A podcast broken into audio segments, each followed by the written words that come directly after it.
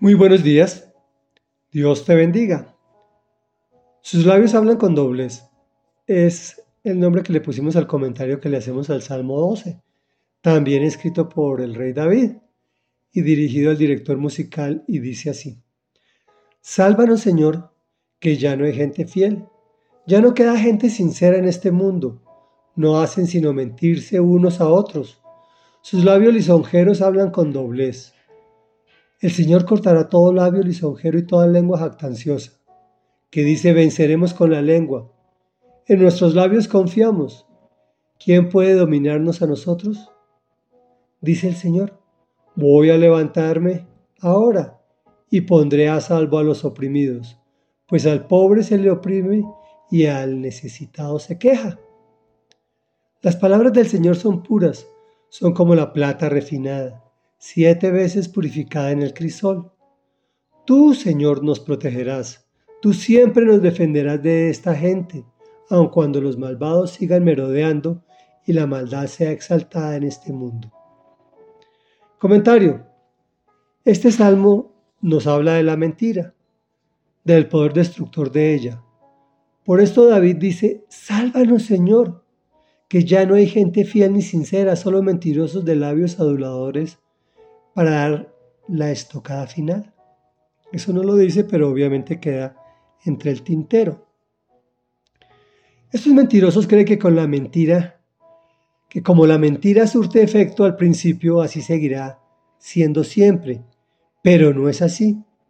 Cuando caemos en mentiras de alguien, dejamos de creer en esa persona y todo lo que dice, así sea cierto, es puesto en duda. Es decir, es muy difícil que vuelva a recuperar su credibilidad. el mismo Dios llamará a cuenta a estos mentirosos. Recordemos que la verdad es una persona, la persona de Jesús, quien dijo, yo soy el camino, la verdad y la vida. Solo podemos decir que si Jesús es la verdad, Satanás es la mentira. Y la pregunta del millón es, ¿de quién eres hijo tú? Por otro lado, asegura David que la maldad es exaltada en este mundo. Por eso es tan fácil mentir, pues al mentir eres exaltado, y tan difícil decir la verdad, pero sin esa verdad no hay camino y tampoco hay vida. Reflexión. La mentira conlleva dolor y el separarnos del Señor. Y aun cuando sea exaltada en este mundo, Esforcémonos por ser hijos aprobados, que no tienen de qué avergonzarse, pues usan bien la palabra de verdad. Oremos.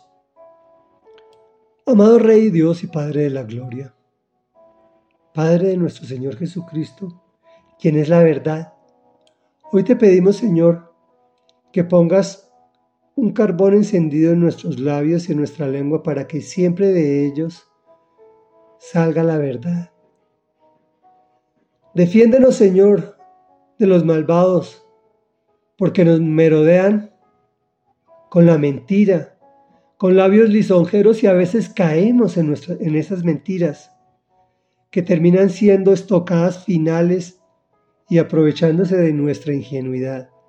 Te pedimos hoy otra vez más, Señor, que nos dé sabiduría para discernir, Señor, y ser como esos obreros aprobados que no tienen de qué avergonzarse, pues usan bien la palabra de verdad. Y esa palabra de verdad es Jesús de Nazaret, quien es el camino y es la vida. Y es la vida y el camino que nos lleva a ti, a la vida eterna.